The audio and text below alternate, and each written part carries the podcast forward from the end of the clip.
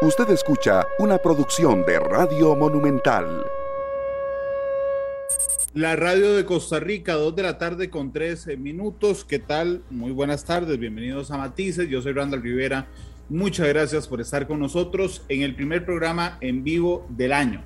Porque había, bueno, y creo que tenemos, sí, el lunes 3, sí, es el primer programa del año además.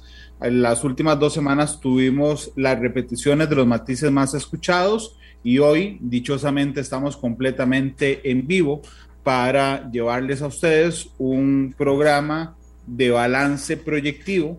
Ya les voy a decir por qué ese nombre tan pomposo. Eh, pero bueno, que me agrada mucho estar con, con, con, Carlos Cascante hoy, que es nuestro analista en temas internacionales. Carlos, ¿cómo estás? Bienvenido a Matices, ¿qué tal? Un gusto, Randall, estar el primer día del año con, con usted y con su audiencia. Eh, realmente es un honor eh, abrir en Matices el, el, año 2022. Muchas gracias, Carlos. Y siempre, siempre te toca además repetir uno de los matices más escuchados. En este caso, la semana pasada fue de los talibanes. Así es que... Ah, eh, que todavía estarán de moda este año. Así es, así es. Bueno, ya vamos a hablar de eso porque yo le pedí a Carlos que, que me acompañara hoy en Matices para contarnos cómo va a estar así, cómo arranca el mundo, el planeta en 2022. ¿A qué tenemos que ponerle atención? ¿Cuáles son los juegos geopolíticos de este año, el, el año electoral? Eh, eh, que se las trae, por supuesto, pero déjenme saludarlos, hace días no los saludo, a la gente que se suma a esta transmisión, a Alberto Bremer, que está con nosotros en Facebook, a Carlos Garita, saludos Carlos, a Fernando Ramírez, muy buenas tardes, a William Daniel Barrantes, que nos saluda desde Esparza, a Marieli Viviana Navarro, una de las oyentes más fieles, Hola, Marieli. A Lupe Monge también, siempre en sintonía. Yo sé que siempre está en sintonía, Lupe, muchas gracias. A Noemi Ramírez, a, Liliana Ugalde. Un feliz año nuevo a ustedes también.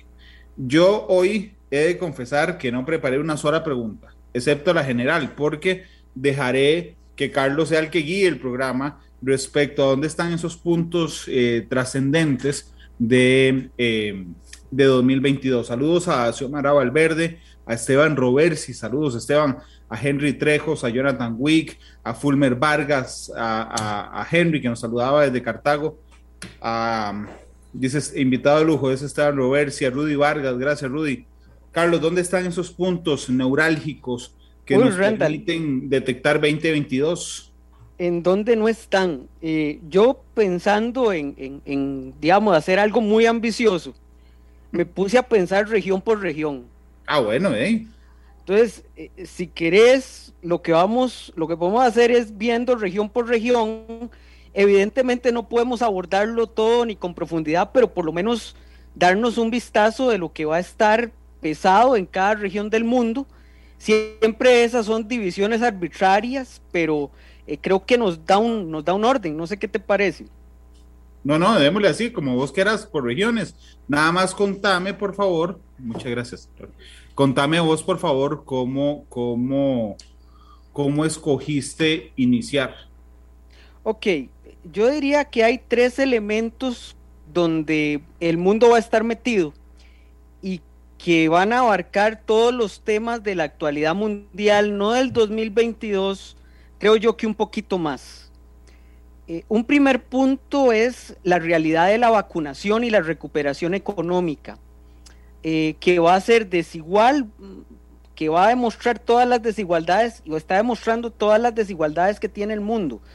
Estaba leyendo datos de que un 57% de la población mundial se calcula se ha vacunado una vez, la primera, la primera dosis, y un 47% tiene ya las dos dosis, pero evidentemente eso está cargado en, eh, en el norte global, lo que llamamos el norte global, es decir, los países ricos. Eso va a generar una serie de problemas de recuperación económica en el sur global que nos auguran un aumento considerable, si aún puede, puede hablarse de aumento en esto, de la migración. Es decir, eh, la realidad de recuperación y de vacunación nos están llevando a un aumento de los grandes problemas del mundo, que es la migración con todo el drama humano que eso implica. Eso es algo que vamos a ver en este 2022 muy, muy fuertemente. Eh, el segundo gran punto, Randall, es la tensión de las potencias. Es decir, más adelante vamos a hablar un poquito de los dos conflictos, digamos, más sonados que vamos a tener en el 2022, que es Ucrania, por la confrontación entre los Estados Unidos, eh, los aliados europeos de los Estados Unidos y Rusia, y el estrecho de Taiwán, que es la confrontación geopolítica más importante de los, de los aliados eh, del Asia-Pacífico de los Estados Unidos con China o enfrente de China. Entonces, esa tensión geopolítica va a estar presente a lo largo del año.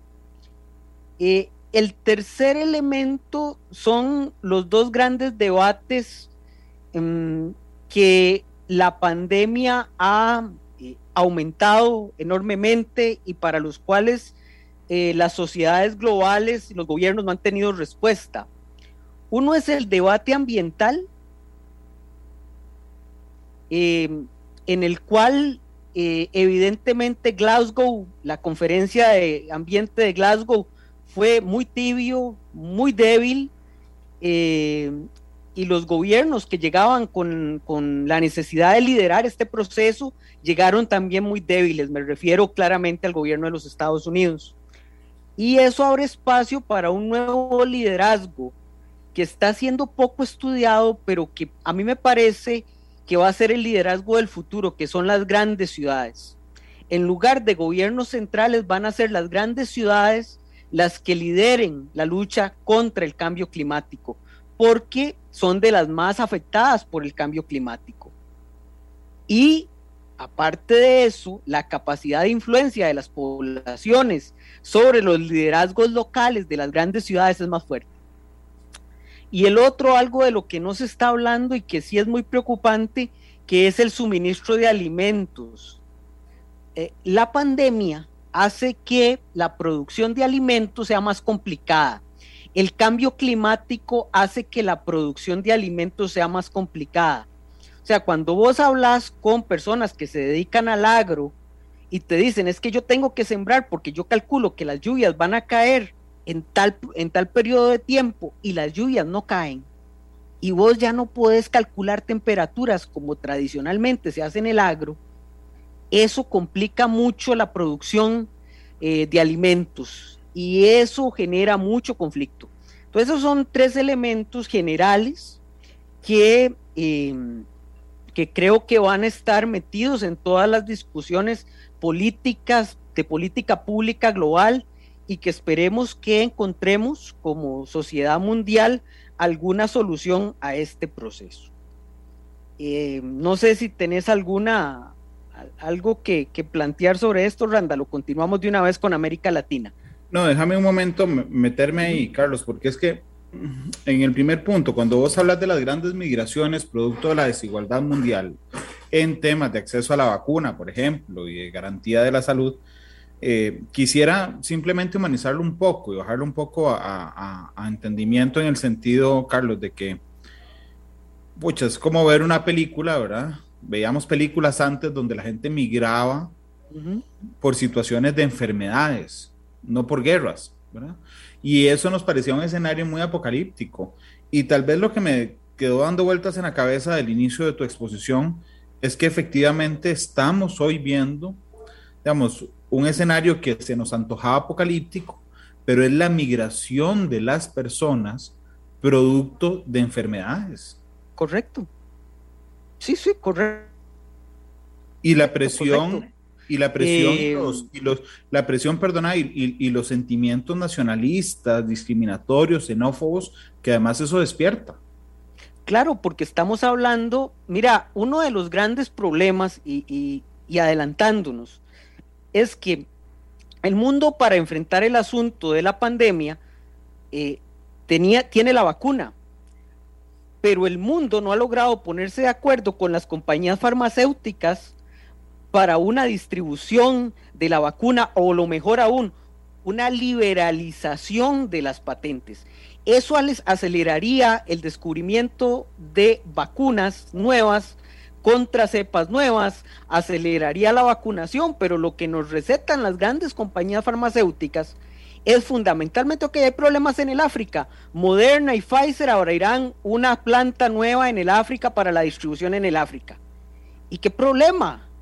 O sea, están jugando con la salud de la humanidad, con la única herramienta que hemos encontrado que logra reducir el peligro que estamos enfrentando. Entonces es una situación en que usted se enfrenta eh, al problema humanitario frente al sistema económico en su máxima expresión.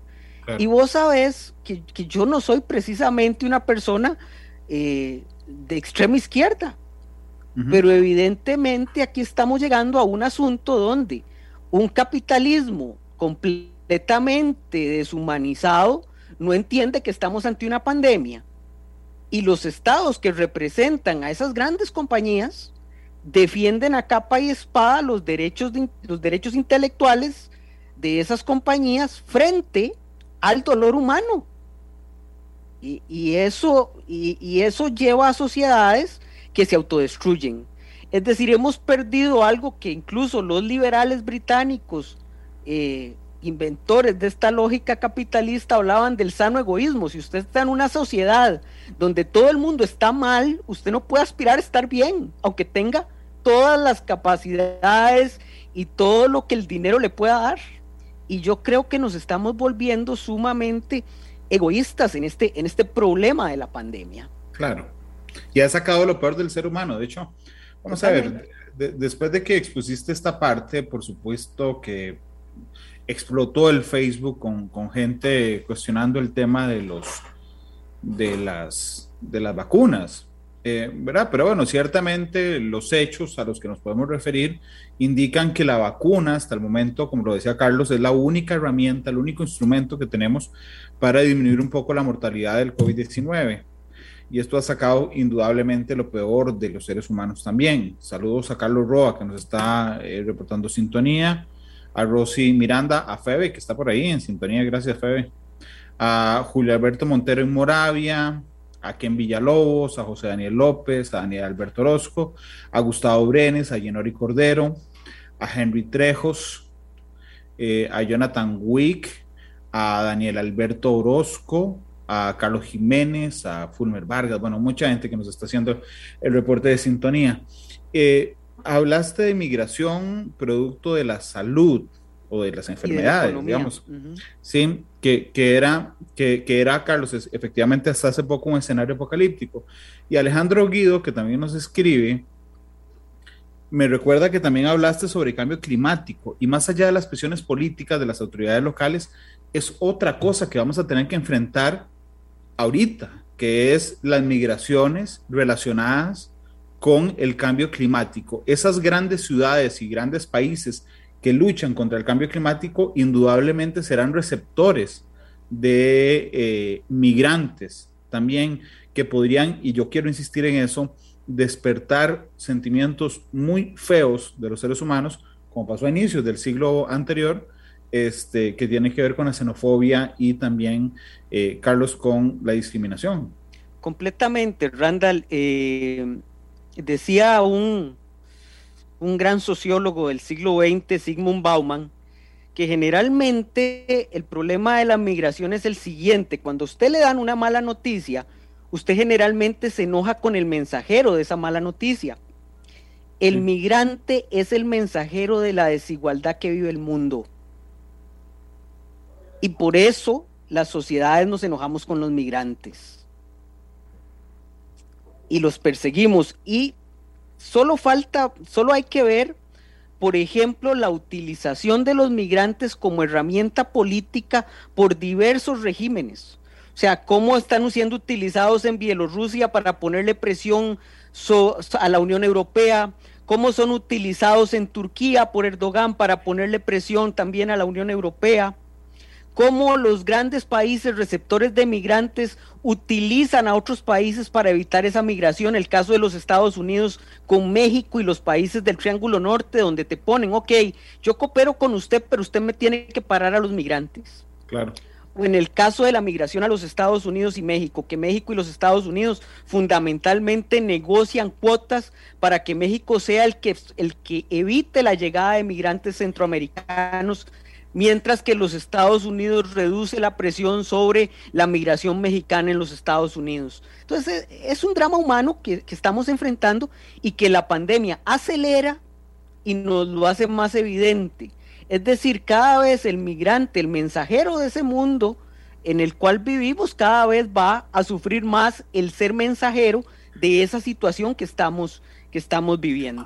Con otro eje transversal que nos recuerda eh, Luis Adrián Salazar, a quien lo saludo, el exministro de Ciencia y Tecnología, que está en sintonía de matices, que dice, ojo, Randall, no olviden por favor el frenético cambio tecnológico y el avance tecnológico que traerá Carlos en medio de estas situaciones, este, eh, eh, el 2022, ¿verdad? O sea, hablando de criptomonedas, por ejemplo, hablando de inteligencia artificial, del metaverso, que, que, es transversal, digamos, a, también y que afecta y hace ruido y genera modificaciones en las migraciones, en la lucha contra el cambio climático. Y en algo fundamental, perdona, de potencias. Perdona, algo fundamental que tenía acá, que perdón no lo dije, que es el cambio del mundo del trabajo.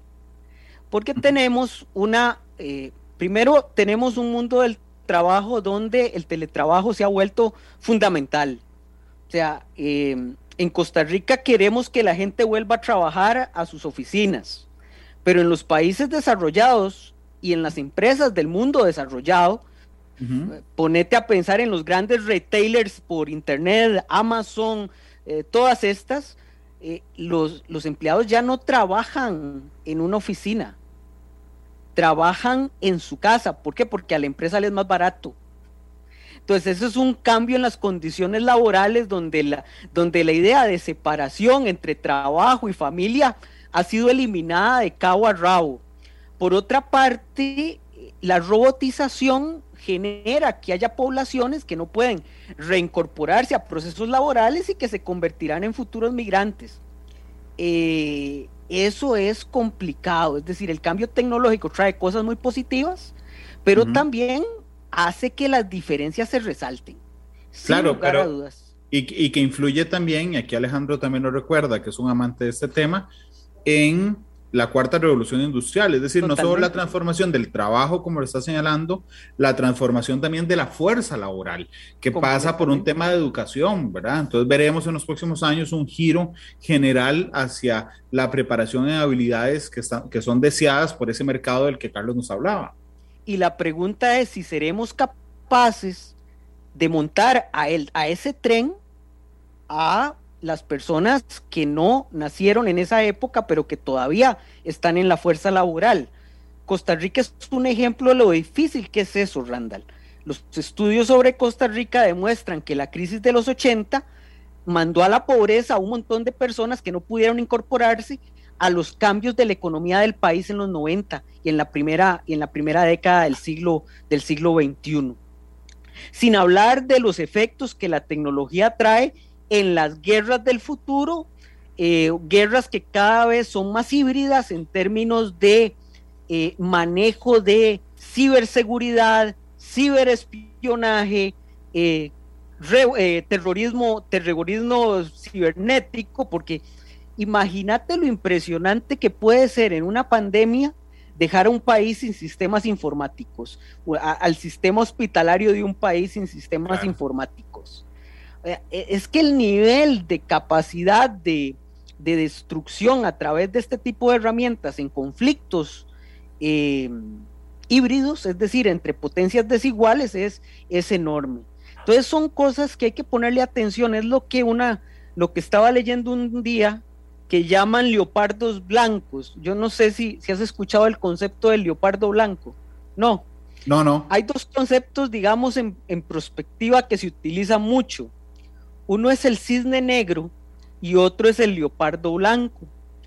El cisne negro es un fenómeno completamente inesperado, completa, total y absolutamente inesperado.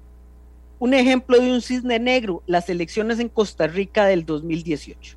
Parece un candidato de la nada que era imposible saber qué podía pasar por un evento completamente inesperado y rompió la campaña. Eso es un cisne negro. Un leopardo blanco es una especie que se sabe que existe, está muy bien datada, pero que nos agarra por sorpresa. Eso es la COVID-19. Todo el mundo esperaba que se produjera en determinado momento una gran pandemia. Había estudios. Usted lee los despachos de inteligencia de los Estados Unidos, de Rusia, hablan de que en cualquier momento se produciría una pandemia. Pero nos agarró por sorpresa. Claro. Entonces, eh, aquí hay lo que he intentado es listar especies de leopardos blancos, cosas que pueden ocurrir, que sabemos que van a ocurrir, pero que no estamos preparados, o sea, que nos agarran igual que un cisne negro. Carlos, ya, ya vamos a ir a, América Latina, pero, pero nada más profundizar y yo sé que, te voy a pedir algo casi imposible, que es que profundices en pocos minutos en este tema, pero la tensión entre las potencias, ¿verdad? Porque está Estados Unidos y está China, pero también está Rusia con, los deseos eh, de, de, mm, de, Putin de, de, volver a ver ese imperio gigante y creo que se están sintiendo con mucha más facilidad esos roces entre, entre las entre las entre eh, las potencias, eh, Carlos. Entonces hagamos esto y vamos a empezar por América Latina. Veamos las potencias primero, Estados Unidos, Rusia y China. Dale, dale. Parece, ok. ¿Qué vamos a tener en Estados Unidos? Em, vamos a tener una enorme disputa en los Estados Unidos por el programa económico de Biden, el Bill Back, el Big, Bill Back Better, que es el programa de Biden que tiene componentes sociales, componentes de lucha contra el cambio climático, eh, que en este momento está en un punto muerto, porque uno de los 50 senadores demócratas lo tiene detenido, que es Joe Manchin de West Virginia, que es, una, que es un estado muy conservador. Eh, si fracasa el Bill, el Bill Back Better de Biden, fracasa el programa de cambio climático de Biden. Y si fracasa el programa de cambio climático de Biden, el siguiente gran elemento son las elecciones de medio periodo de noviembre. Si, Biden fracasa en llevar esto a cabo, puede, va a perder la Cámara de Representantes, que generalmente lo pierde el gobierno, el, partido que tiene el Ejecutivo, generalmente pierde la Cámara de Representantes, pero lo puede llevar a perder la Cámara de Senadores, la Cámara Alta. Y eso pondría al gobierno de los Estados Unidos de cabeza. Es decir, llevaría a los Estados Unidos y al gobierno Biden a una debilidad en la segunda parte de su mandato, de cara a unas elecciones del 2024 donde muy probablemente veamos nuevamente a Donald Trump en la palestra. Eso es lo primero que tenemos que ver en los Estados Unidos. Eh, evidentemente en el plano internacional hay tres temas que abarcan la agenda de Biden o del gobierno Biden.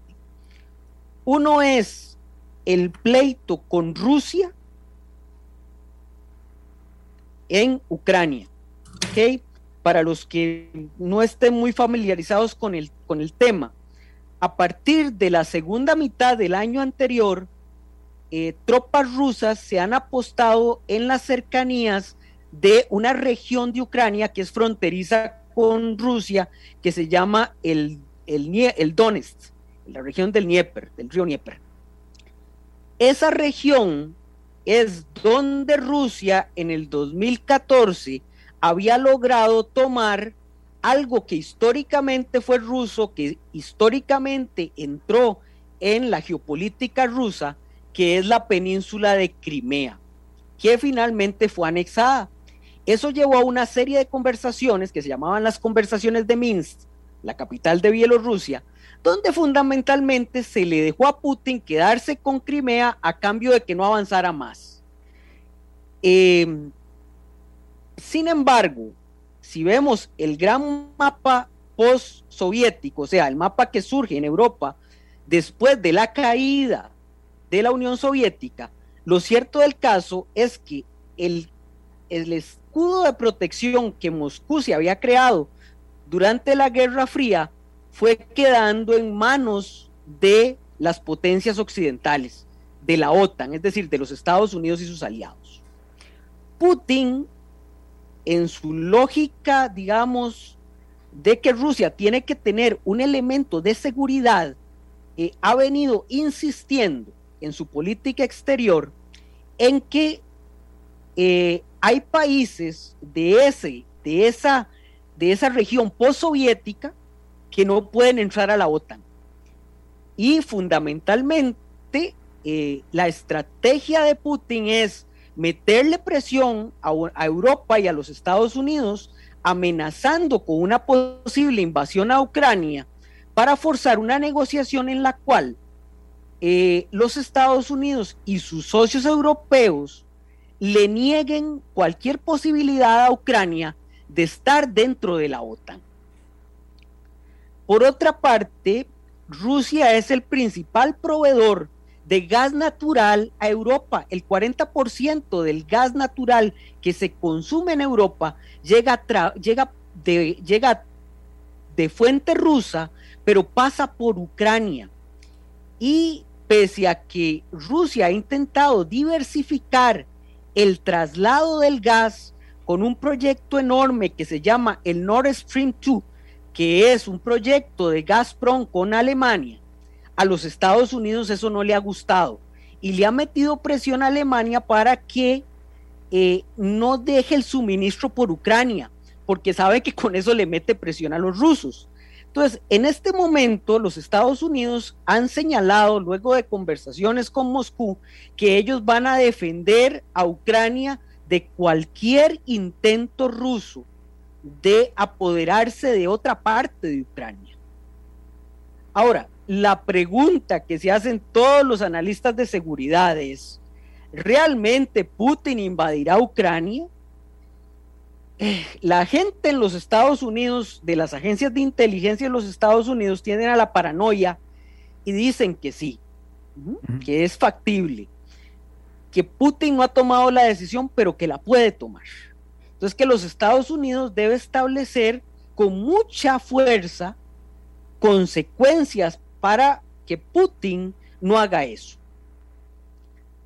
Analistas más de la esfera, digamos, soviética, rusa, lo que plantean es que no, que no, no sería lógico que Putin invadiera Ucrania, primero porque el ejército ucraniano no es el mismo que el desde 2014, porque le han metido billones de dólares a ese ejército. Es decir, que no es como que entran y nada pasa, sino que sufriría muchas bajas en el proceso. Y que eso podría desestabilizar a Putin internamente.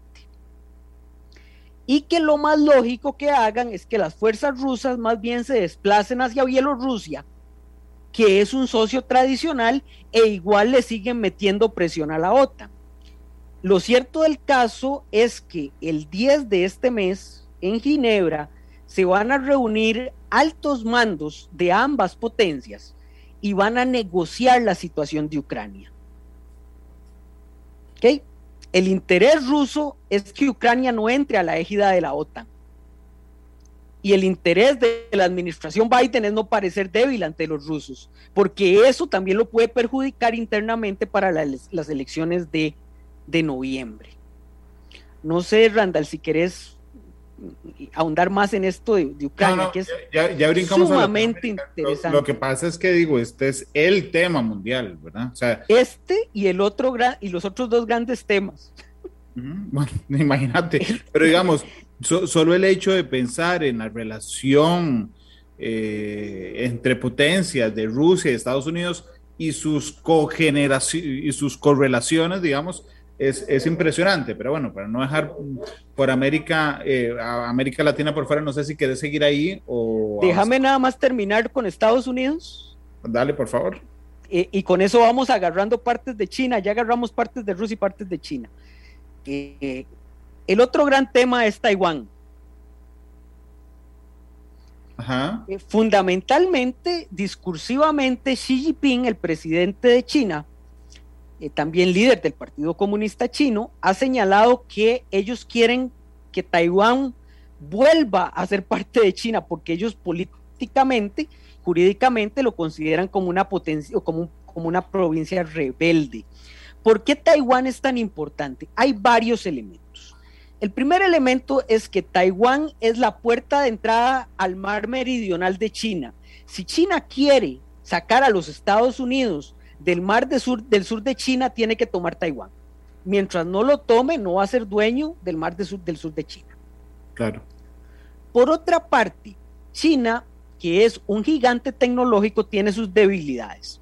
Y una de sus debilidades fundamentales es la producción en masa de microchips.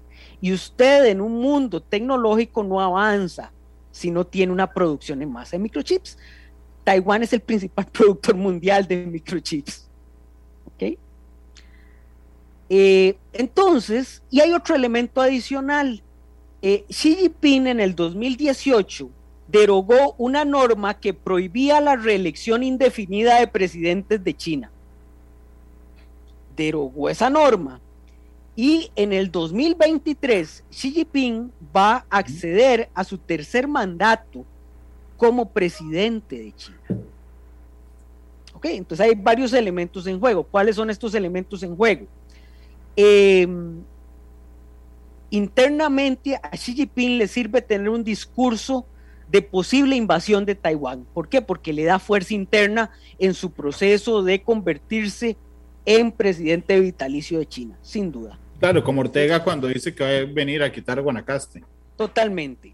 Por otra parte, eh, China no puede renunciar a, que algún día Taiwán vuelva a ser, forme parte de China.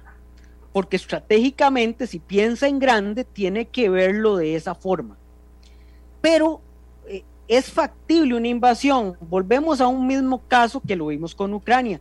No es tan fácil invadir una isla y no es que Taiwán sea una potencia desarmada. Taiwán tiene un enorme gasto militar y no es tan fácil tomar Taiwán. Y los Estados Unidos nuevamente han dicho que cualquier ataque a Taiwán será respondido por los Estados Unidos. Y por esa lógica, los Estados Unidos han llegado a acuerdos de protección y de defensa en esa área desde el final del mandato de Donald Trump. ¿Cuáles son esos acuerdos? El primer acuerdo es el AUKUS, que es un acuerdo con Australia y el Reino Unido que generó un pleito enorme el año pasado con Francia, que le va a permitir a Australia tener submarinos nucleares bajo la base de ese esquema de defensa. Y el otro esquema de contención militar de China es la Quad, que es un acuerdo entre los Estados Unidos, la India, Japón y Australia para contener el avance de China. Entonces ese es un elemento, Randall, que, que nos va a tomar mucho tiempo en el futuro eh, cercano ponerle atención, Justamente en noviembre hubo unas conversaciones entre los Estados Unidos y China para bajar la tensión del estrecho de Taiwán, pero evidentemente en esas relaciones va a seguir vivo el problema comercial, que es una gran decisión que el gobierno Biden no ha tomado, que es levantar toda la serie de, eh, de aranceles que castigan parte de eh, las exportaciones chinas y que castigan parte de la producción de los Estados Unidos. Y por supuesto la guerra tecnológica, la guerra por el 5G, que en estos días dos empresas estadounidenses lanzarán la 5G eh, para enfrentarse a China y ya están hablando, ya se está hablando de eh, patentes 6G y se está hablando mucho de eso. Entonces eso es un enfrentamiento que nos va a, tomar todo el 2022 y quién sabe cuánto más. Eh, concluimos esto de las superpotencias nada más con algunas cosas que me parecen importantes. En el caso ruso, Randall, generalmente a Putin se le acusa de querer volver a establecer el imperio soviético, las lógicas del imperio soviético. Yo creo que Putin es más conservador de lo que pensamos que es. Yo creo que Putin se conformaría con lo que se han denominado eh, las delgadas líneas rojas de Moscú que es fundamentalmente que Ucrania no entre nunca a la OTAN, que en determinado momento se acepte la anexión de Bielorrusia y que se acepte jurídicamente la anexión de Ucrania. Fundamentalmente, yo creo que, que más allá de eso tendrá acciones en otras, en otras partes del mundo para joder a los Estados Unidos, para tenerlos ocupados, pero Rusia no tiene esa capacidad imperialista que en algún momento parecía que tenía la Unión Soviética. Y en el caso de China, algo que va a ser relevante si se cumple, es que muchos analistas económicos hablan de una posible recesión china que se va a empezar a dar a partir de este año y que se va a prolongar por toda la década. China ha crecido enormemente desde finales de, la, de la década de los 80 es muy difícil en una economía de mercado, porque la economía china es una economía de mercado con amplia participación estatal, pero no deja de tener elementos, como ellos lo llaman, una economía social de mercado, de tener recesiones.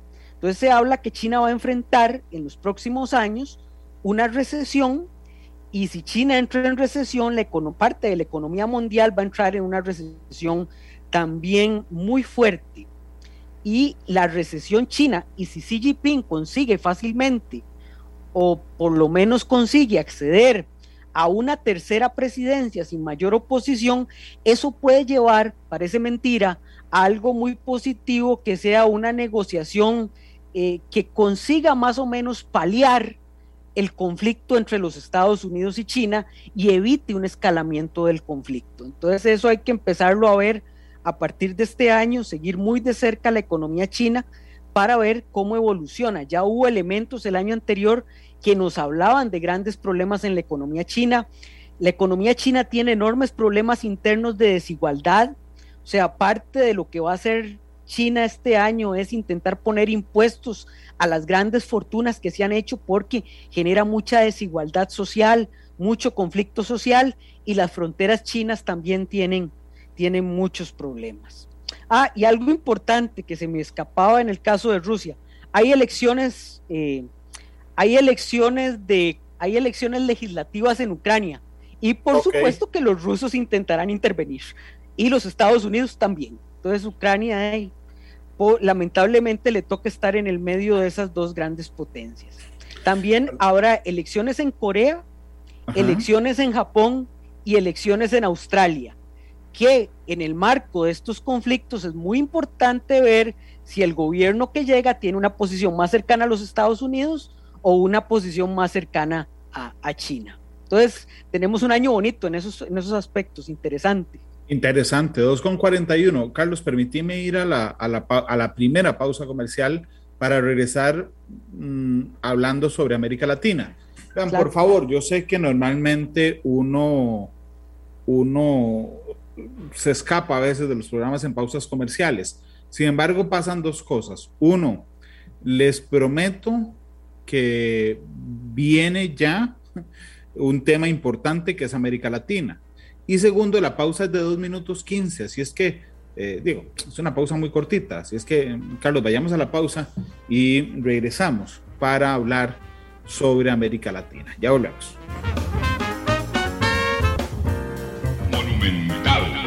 en la tarde. Gracias por estar con nosotros, 2.46.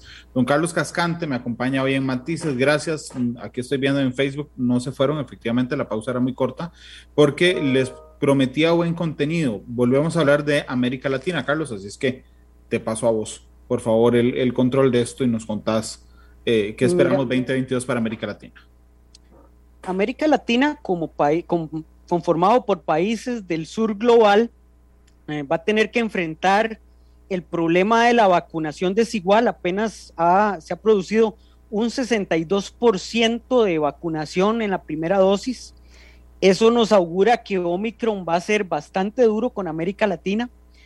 Eso va a afectar los procesos de recuperación económica en América Latina, especialmente de ciertas, eh, de ciertas eh, líneas económicas en América Latina, especialmente el turismo eh, y eso nos golpea mucho a Costa Rica, ¿verdad? Entonces hay que estar preparado para eso. A pesar de ello, mm, somos una región que ha tenido un buen porcentaje de vacunación. Eso hay que verlo desde el punto de vista positivo. Eh, y como región vamos a tener que enfrentar eh, el enorme proceso de migración de nacionales a los Estados Unidos y negociar con los Estados Unidos eh, el mejor trato posible para ellos, lo cual es bien complicado, porque es precisamente uno de los temas de la campaña de este año y que los republicanos le van a sacar bastante punta a lo que ellos han llamado la debilidad de la administración Biden en, migración. Por otra parte, se nos vienen elecciones muy importantes en América Latina. Vamos a tener las presidenciales en Colombia en junio, eh, donde por primera vez en Colombia eh, la izquierda con Gustavo Petro, que en las elecciones anteriores tuvo un resultado eh, bastante fuerte para la izquierda que nunca se había dado en Colombia, lleva la ventaja y, vamos a ver si la conserva. En todo caso, la izquierda de Gustavo Petro es más cercana a la izquierda de Boris que a la izquierda peruana, por ejemplo, que es un poco más, eh, más recalcitrante en términos económicos que, la izquierda de, Petro. Además, eh, en América Latina la división y la, de la gobernanza en, en circuitos electorales y en, y en, y en congresos hace muy difícil que un partido, ya sea de derecha o izquierda, lleve una, una línea eh, que no sea debilitada o por lo menos ecléctica. Y en octubre vamos a tener unas elecciones que se las traen por el peso mundial que tiene, que son las elecciones en Brasil, donde el presidente Bolsonaro ya está preparando su proceso de reelección lo que pasa es que esta vez sí va a tener un peso pesado en contra, que es Luis Ignacio Lula da Silva, eh, quien ha sido declarado inocente de los cargos que se, les, que se le habían atribuido em, y que va a ser una elección eh, donde se va a definir parte importante del futuro de la región, llegue Lula o llegue Bolsonaro. Eh, y del manejo también de la pandemia en el país más grande de Sudamérica y el segundo polo económico de la región junto con México. Eh, vamos a tener elecciones en Haití después del desastre del año anterior. Siempre van a ser elecciones muy polémicas, elecciones con mucha violencia incorporada, pero eh, esperando, con un poco de positivismo, esperemos que con el apoyo de la comunidad internacional, sean elecciones que nos lleven a un gobierno legítimo en Haití y que ese sea el inicio por lo menos de, un periodo de cierta estabilidad en Haití que tiene toda la vida de estar inestable, pero que ha tenido, digamos, dos años de, de ser un verdadero infierno. En Centroamérica tenemos ahora nomás el 10 de enero la toma de posesión eh, en Nicaragua y ese va a ser el punto culminante para determinar las, las posiciones de los países latinoamericanos definitivas frente al gobierno de Ortega, un gobierno de Ortega que ha establecido lazos diplomáticos con, con China. Eh, China ha hablado de enormes cantidades de ayuda hacia Nicaragua, eso le pone presión a los Estados Unidos de ver a China cada vez más cerca en Centroamérica. En estos días el gobierno de Bukele ha dado una vuelta, un vuelco hacia China muy interesante. Eh, China les va a construir un estadio nacional, eh, por cierto, más moderno que el nuestro. Ah, sí, eh, ah, totalmente, más bonito que el nuestro, es completamente techado. les prometió una escuela de policías una escuela militar, creo que también va por ahí, va a aumentar la, capacidad militar, y Bukele ha hablado de aumentar las capacidades militares y de la, y de la policía salvadoreña, entonces cada vez más tenemos un Bukele más empoderado, un Ortega que ha buscado contrapesar la presión que le venga de los Estados Unidos. Eh, Guatemala va a vivir el año preelectoral y vamos a tener el primer año de Xiomara Castro en el poder en Honduras un gobierno que no sabemos hacia dónde se va, se va a lanzar.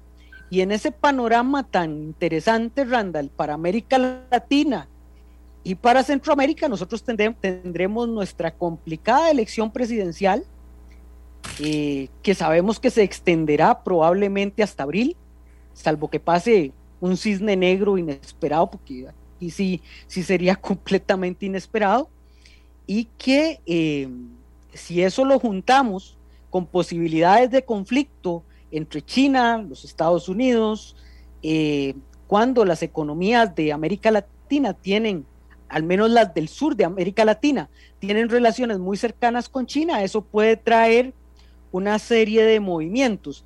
Eh, por otra parte, si no se trabaja, si, si los procesos electorales no solucionan problemas de desigualdad galopante en América Latina, eh, las derivas autoritarias van a seguir. Eh, y eso sí que será un problema porque la deriva autoritaria generalmente no resuelve los problemas de desigualdad ni tampoco resuelve los problemas de, de migración. Todo parece indicar que estamos en un giro hacia la izquierda en América Latina, pero quiero dejar algo claro. Nosotros a veces cuando decimos el giro a la izquierda, pensamos que todas las izquierdas en América Latina son iguales, y eso es completamente falso. Eh, vean, por ejemplo, el caso de la izquierda peruana. el gobierno del Perú es un gobierno que es cerrado frente a, es de izquierda, pero es cerrado frente a cambios culturales. Rechaza el aborto, el matrimonio igualitario, etcétera, etcétera.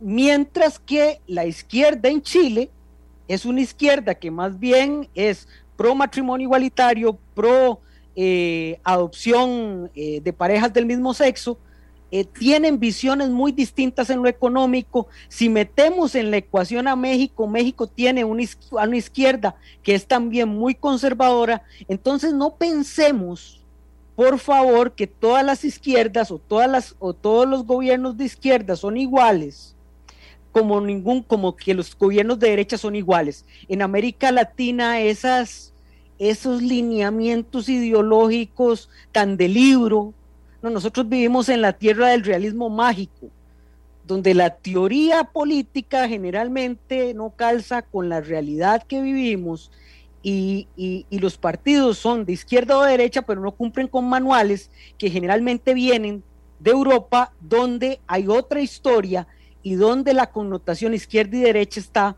desarrollada de otra forma a como la vemos en América Latina. En todo caso, uno, podría, perdona, uno, no podría pensar en un bloque de izquierda. Digamos, por ejemplo, como pasó con la era de Chávez, donde me parece a mí, de pura impresión, que esa izquierda latinoamericana era más parecida, Carlos. Por una razón, porque Chávez tenía plata para coordinar esa izquierda latinoamericana.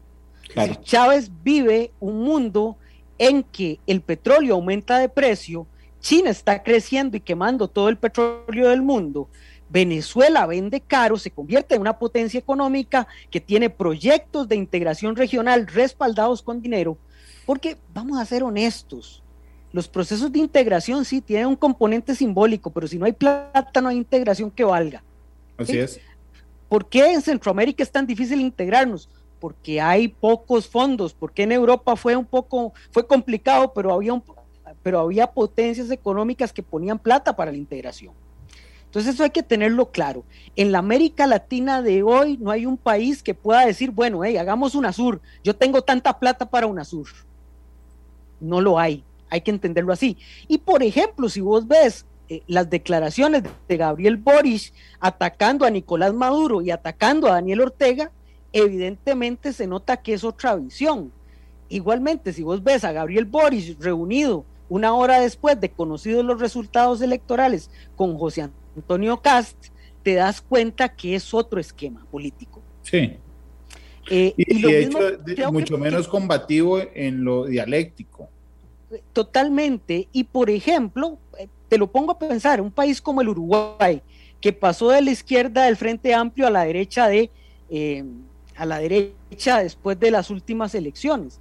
Pero bueno, resulta que el Tratado de Libre Comercio con los Estados Unidos eh, lo firmó el Frente Amplio, un partido de izquierda.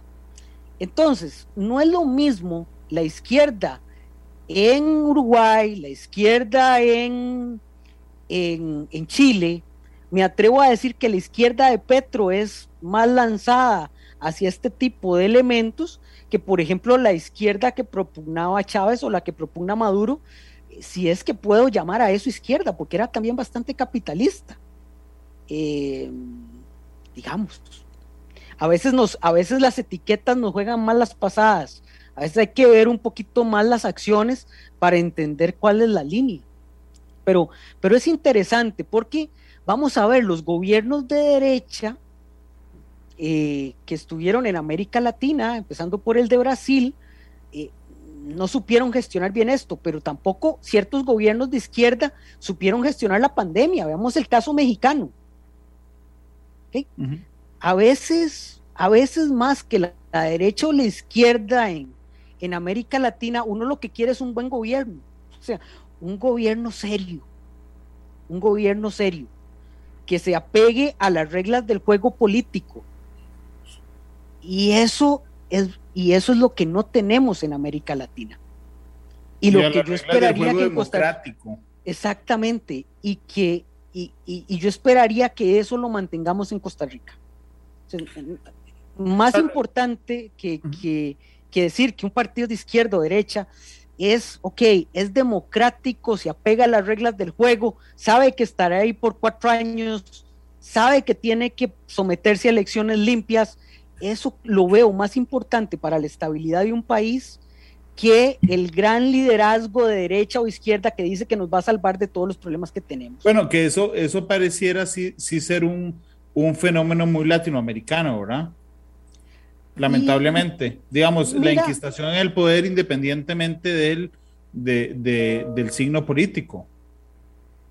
Totalmente, totalmente. En América Latina, eh, la cultura política del caudillo, de, del ejercicio del poder desmedido es, forma parte de nuestra cultura política. Aunque eh, no solo de la cultura política latinoamericana. Eh, por ejemplo, el este de Europa va a vivir elecciones muy interesantes en Hungría, donde precisamente tenemos un gobierno populista de derecha eh, y liberal que está en un pleito con la Unión Europea formando parte de la Unión Europea, lo mismo que Polonia. Entonces, eh, digamos que estamos en una, en una época donde la desigualdad, donde el capitalismo exacerbado en algunos casos, un sistema económico que crea mucha injusticia, termina proyectando un liderazgo totalmente antidemocrático que se vende como algo útil para salir de los problemas. Carlos, y sobre el futuro de la integración, porque eh, digamos, hay ejercicios de integración en Centroamérica, eh, hay ejercicios de integración, particularmente Suramérica antes, eh, pero pareciera que vamos caminando todos en sentido contrario, ¿no te parece? Mira, es una cosa muy interesante. como te decía antes, los procesos de integración requieren tres cosas, y es lo que se dice, digamos, en la literatura se requiere que los socios que se quieran integrar tengan algún nivel de confianza. Es decir, sepa que se integran no para lesionarse, sino para mejorar. Eso es muy importante. Lo segundo es que haya dinero, porque la integración siempre implica la creación de instituciones, implica el resguardar ciertos procesos de desigualdad que se producen al integrarse y que haya fondos que permitan reducir la desigualdad. ¿Por qué? Porque si hay desigualdad no hay confianza. La desigualdad es el principal problema para generar confianza. Y el tercer elemento es que se logre llegar a una serie de reglas comunes que te permitan crear mecanismos que solucionen los problemas. Si nosotros vemos el campo de la integración centroamericana, tenemos varios meses. Mira lo importante que es esto para Costa Rica, que desde hace varios meses no tenemos secretario general de la, del SICA, del Sistema de Integración Centroamericana, y aquí eso no es noticia. Imagínate eso en Europa. Eh, ¿Y por qué no se da una, un nombramiento de un secretario general del SICA? Fundamentalmente porque el candidato lo tiene que proponer Nicaragua.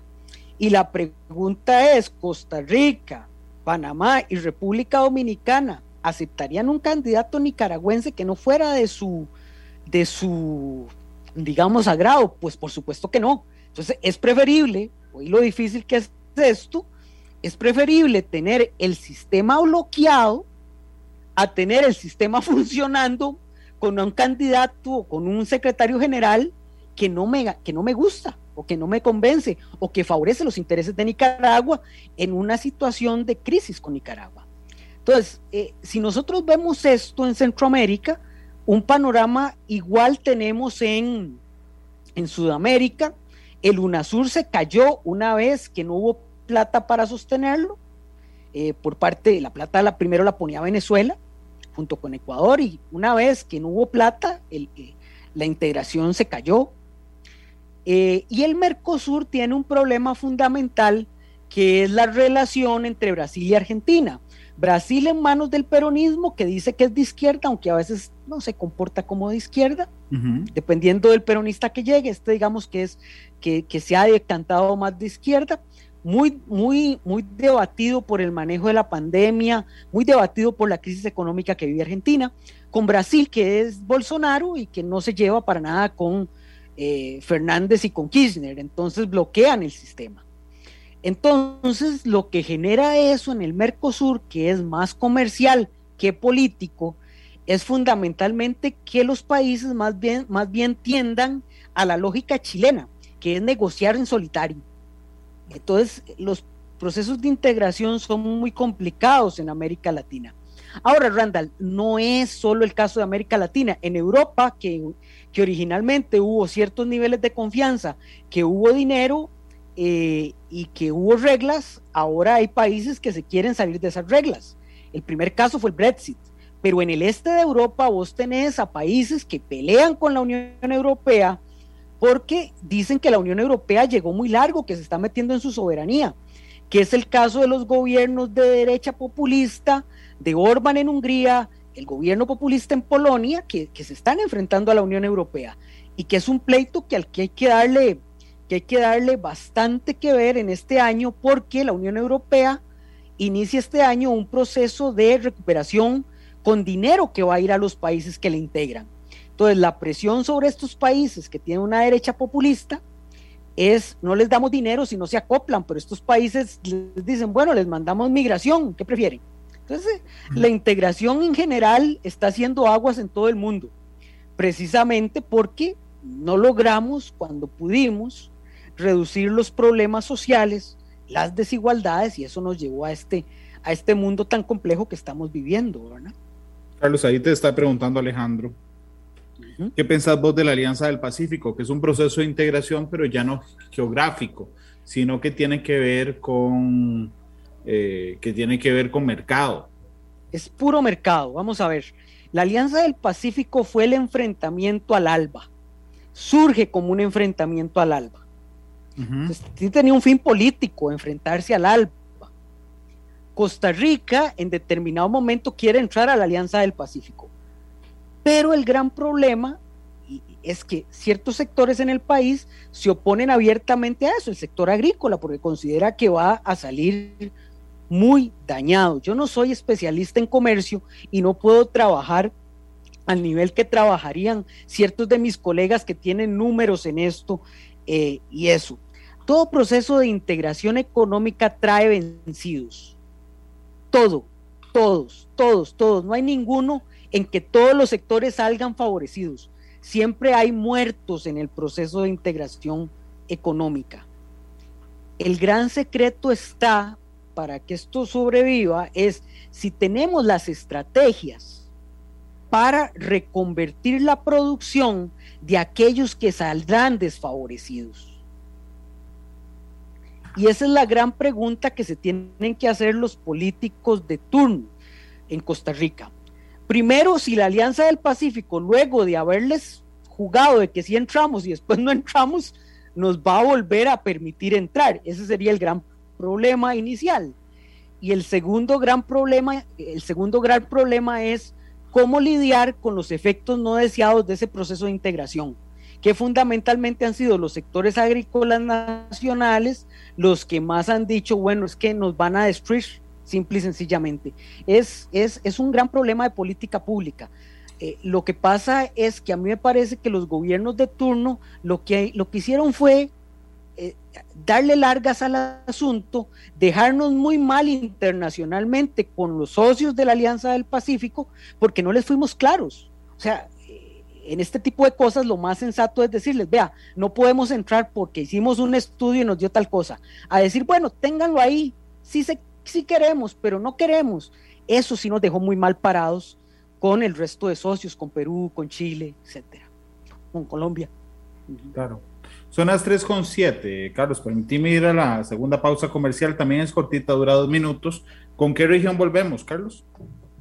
De, si querés, terminamos con el Medio Oriente y África, que generalmente nunca, nunca hablamos de ello. Eh, del Medio Oriente un poco más, pero de África nada, y tal vez dejar algo del África ahí metido en la cabeza de nuestros oyentes. Entonces, vamos a la pausa, regresamos para hablar de Medio Oriente principalmente. Por favor, quédese con nosotros. Les contaba que el corte comercial solo dura dos minutos, así es que vamos a la pausa aquí en Matices y regresamos con más. Monumental. La radio de Costa Rica, 3 con 10 en la tarde. Carlos Cascante está hoy con nosotros, es experto en temas internacionales, que nos ayuda a dibujar el 2022 y a qué tenemos que ponerle atención en el 2022. Yo aprovecho para invitarlos de una vez mañana, a 2 de la tarde en Matices. Me acompañará el economista Gerardo Corrales para hacer este mismo ejercicio, pero en temas económicos y macroeconómicos, pero en Costa Rica. ¿Qué nos espera en 2022? ¿Cómo arrancamos en temas de finanzas y en macroeconomía el 2022? Así es que don Gerardo nos acompañará mañana. Carlos eh, nos antojó en que íbamos a hablar de Medio Oriente y de África. Así es que, don Carlos Cascante, adelante, por favor. En Medio Oriente, Randall, vamos a tener dos cosas, tres cosas, cuatro cosas, digamos, que son interesantes. En primer lugar, la negociación del acuerdo de no proliferación nuclear entre los Estados Unidos, sus socios europeos, Rusia e Irán. Eh, algo que le interesa mucho a la administración Biden porque le permitiría salirse de Medio Oriente, que es la tendencia, para concentrarse en el Asia-Pacífico y enfrentarse a China. Y a Irán le convendría mucho, porque le permitiría, si los Estados Unidos sale del Medio Oriente, entrar a negociar más fuertemente con Arabia Saudita, que es la guerra fría en el Medio Oriente que hemos tenido en los últimos 20 años. Eh, si hay acuerdos entre Irán y Arabia Saudita, es factible esperar una reducción del conflicto en Yemen, que es un conflicto humano muy doloroso, y por otra parte una reducción y ya salida del conflicto en Siria. Y por otra parte una tranquilización general del área, del Medio Oriente. Eso sería muy interesante y muy, muy, muy productivo. Eh, por otro lado, es de esperar que mm, en el caso del conflicto palestino, los palestinos ese acuerdo no les sirva mucho, porque cada vez van quedando más olvidados dentro de la lógica de los conflictos internacionales. Y entre mayor sea el acuerdo entre Irán y Arabia Saudita, también es más factible que se mejoren las relaciones entre Arabia Saudita e Israel entre Israel y otros socios del Medio Oriente. Y eso va dejando aislados a los palestinos. Eh, es una paradoja. Entre más haya acuerdos entre los países del Medio Oriente, más perjudicados salen los palestinos como conflicto. Se quedan más olvidados. Eh, vamos a tener elecciones en Líbano, que es un país que tocamos el año anterior, te acordarás, con la gran explosión. Claro elecciones que no tenemos desde hace más de una década. Eh, y va a ser muy interesante si en este marco de mejora de las relaciones entre Irán y Arabia Saudita podemos tener elecciones más o menos pacíficas que le traigan estabilidad al Líbano. Es decir, eh, parece que el Medio Oriente con la salida de los Estados Unidos tiende a buscar mecanismos de solución de sus conflictos. Muy, muy interesante esa paradoja. Y por otra parte, el tercer, eh, el cuarto gran elemento es que países que han estado en conflicto interno muy fuerte empiezan a salir de él y pueden empezar a tener más relevancia. Uno es Siria. La guerra en Siria ha bajado mucho. Eh, Bashar al-Assad cada vez está más sólido gracias al apoyo de Moscú y de Irán y cada vez más los Estados Unidos les interesa menos Siria. Entonces es probable que Siria vuelva a ser un país, digamos, aceptado por eh, la comunidad internacional y por otra parte, un país que desde hace 10 años está en enormes problemas, que es Egipto, parece encontrar su ruta a la estabilidad. Y Egipto es muy importante en el Medio Oriente. ¿Por qué? Porque es la base intelectual de los movimientos extremistas del Medio Oriente. Entonces, en la medida que el gobierno egipcio se posicione y logre controlar movimientos integristas en el Medio Oriente, eh, se reduce la presión integrista en el Medio Oriente. Lo mismo no se puede decir de Afganistán, donde eh, si se produce un colapso humanitario del gobierno talibán, pues Occidente va a tener que volver a moverse y eso como que no está en los planes occidentales. Entonces, eh, Afganistán se puede volver un enorme drama humano en, en, los próximos meses, próximo año. para juntar esto con el África, en el África tenemos un enorme problema, que es el problema de la vacunación. Es el continente con menos nivel de vacunación. Probablemente será el continente que siga exportando lamentablemente variantes no esperadas de COVID si no se para. Esta situación, eh, fundamentalmente Moderna y Pfizer han anunciado el establecimiento de dos, de dos grandes centros de producción en el África para paliar el problema de las, eh, de las vacunas, pero eso no obstará a dos conflictos que son durísimos en el África, Rándalo, tres conflictos que son durísimos en el África. Uno es el conflicto etíope, del cual sabemos muy poco en este lado y no se habla casi, pero es un conflicto sangriento que amenaza con destruir Etiopía eh, y que es muy importante porque la ubicación de Etiopía, de Etiopía abarca a Eritrea y eso se llama el cuerno del África. Y el cuerno del África es fundamentalmente el lugar por donde pasa eh, la primera entrada del canal de Suez. Y eh, por el canal de Suez pasa todo el petróleo que va del Medio Oriente a Europa. Entonces, Nada más tiene esa importancia. solamente. Entonces, cualquier conflicto en el cuerno del África eh, pone en peligro el suministro de petróleo para Europa. Ustedes saben lo que es el mercado europeo, ¿verdad? Entonces se cae el mercado europeo por un problema de estos y es, y es complicado. El otro gran conflicto es el Sudán, eh, donde ha vivido una, una, inestabilidad en los últimos 10 años, desde la separación de Sudán del Sur, donde ahí tenemos a las empresas petroleras, a China, a Rusia y menos a los Estados Unidos luchando por ver quién se queda con eso. Entonces es una lucha de todos contra todos gigantesca. El continente africano es un continente donde se, está donde se están enfrentando las grandes compañías y las grandes potencias del mundo por quedarse por los recursos. El continente africano para el 2030 será el único continente que crezca demográficamente. Entonces es un continente que en el futuro va a ser muy importante en la definición de los problemas mundiales y la otro, el otro gran conflicto es el del centro del África, donde hay una serie de señores de la guerra peleando entre sí y las potencias europeas y occidentales han dicho que se van a salir del centro del África porque sale muy caro, porque es un sacrificio de vidas humanas que los, que los, eh, que los ciudadanos europeos no tienen por qué afrontar y eso puede, puede motivar en un primer momento a, una, a unos enfrentamientos aún más sangrientos, mucha mayor cantidad de migración y darle un espacio abierto a las empresas que en el, que en el centro del África tienen negocios bollantes eh, en, diversos, en diversas riquezas y que lo hacen, Randall, de la forma más inhumana que uno puede imaginarse. Así que África siempre será un, un territorio, digamos, poco estudiado por nosotros, pero que donde el dolor humano se vive con, con mucha cercanía una vez que uno por lo menos medio se mete a revisar esa parte del mundo.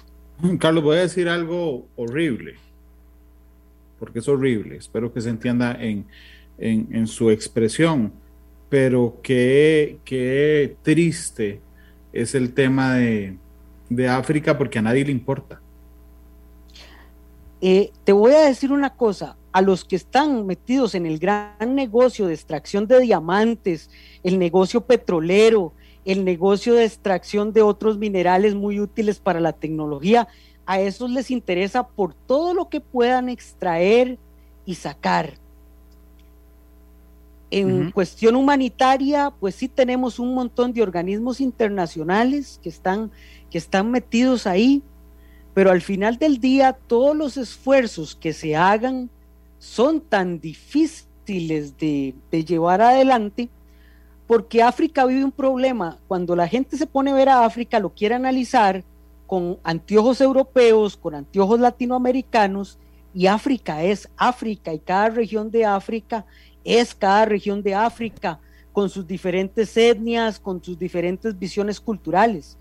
Entonces, a África desde el siglo XIX, XVIII, eh, cuando empieza la, mayor parte del proceso imperialista europeo, la han querido nada más como un, sujeto de extracción, eliminando todos los desarrollos locales, eh, pero digamos que con un, con un poco de esperanza, Randall, que hay ciertos países que han logrado de alguna forma ir saliendo de ese complejo problema y empezar a tener un futuro mejor, especialmente en el sur, en el sur de África, pero lo que es el centro del África, lo que se llama el África subsahariana, abajo del desierto del Sahara y el cuerno de África es verdaderamente una carnicería. Una carnicería. Sí, e, eso es demasiado, demasiado triste. Y además nada más quería sumarle en dos minutos, eh, Carlos, el tema de Arabia Saudita, que, me parece que está intentando ir a la cabeza eh, con un plan de expansión enorme propio 2030, si no me falla la, memoria, sí, sí. pero que, digo, es completamente... Eh, visionario, ¿verdad? En el sentido de convertirse dentro de poco en, eh, de convertirse dentro de poco en una potencia en la región. Completamente. Arabia Saudita es una potencia armada, es el país que más gasta eh, porcentual, si, si, vemos producto per cápita, es de los que más gasta mundialmente en armamento porque se está consolidando armamentísticamente está intentando, a partir de las enormes riquezas que le ha dado la explotación de hidrocarburos, diversificar su producción en inversiones en, todo el mundo. Eh, los que nos gusta el fútbol, bueno, sabemos que Arabia Saudita está comprando el Newcastle, que quiere comprar el Inter. Eso es solo la punta del iceberg de una serie de inversiones de los sauditas en todo el mundo, pero para hacer eso tiene que estar en paz con Irán. Y ese es el gran reto que, tienen esos países. Claro, Carlos. Y un cierre general, eh, digo, está el, está el mundo enredado, si me lo permitís. Como siempre, Randall. Como siempre. Eh, eh, que no, no mundo, trabajo vos.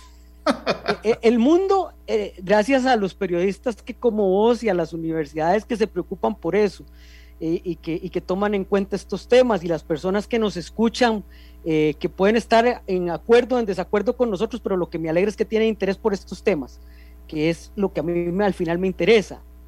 Eh, te diría una cosa, el mundo es complicado, siempre ha sido complicado, históricamente no hay un año que no sea complicado.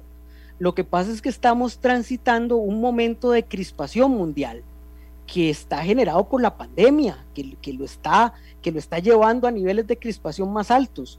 Pero también hay que ver esto con esperanza. Después de las grandes crispaciones vienen épocas de paz, de, tranquilidad relativa.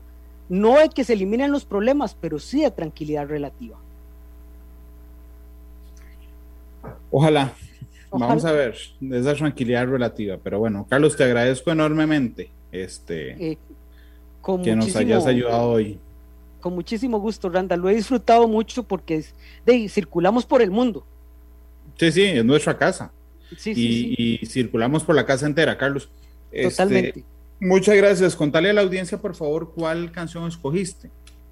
Hoy eh, decidí cerrar con algo más instrumental de, ah, de, un compositor muerto el año anterior, que era un genio, que es Ennio Morricone, eh, que tiene una pieza de una canción que se llama por unos, de, una, de una película que se llama Por unos dólares más, que se llama El éxtasis del oro, eh, que fundamentalmente es un poco a lo que nos ha llevado en los últimos años esa, ese gusto por el dinero. Eh, y que me parece que es muy pasional para expresar estas, estas circunstancias que estamos viviendo. Carlos, muchas gracias. Entonces, ahí Carlos les anunciaba con que cerramos el programa. Yo les recuerdo, mañana a 3.30 estará con nosotros don Gerardo Corrales. Hasta luego y feliz tarde. Este programa fue una producción de Radio Monumental.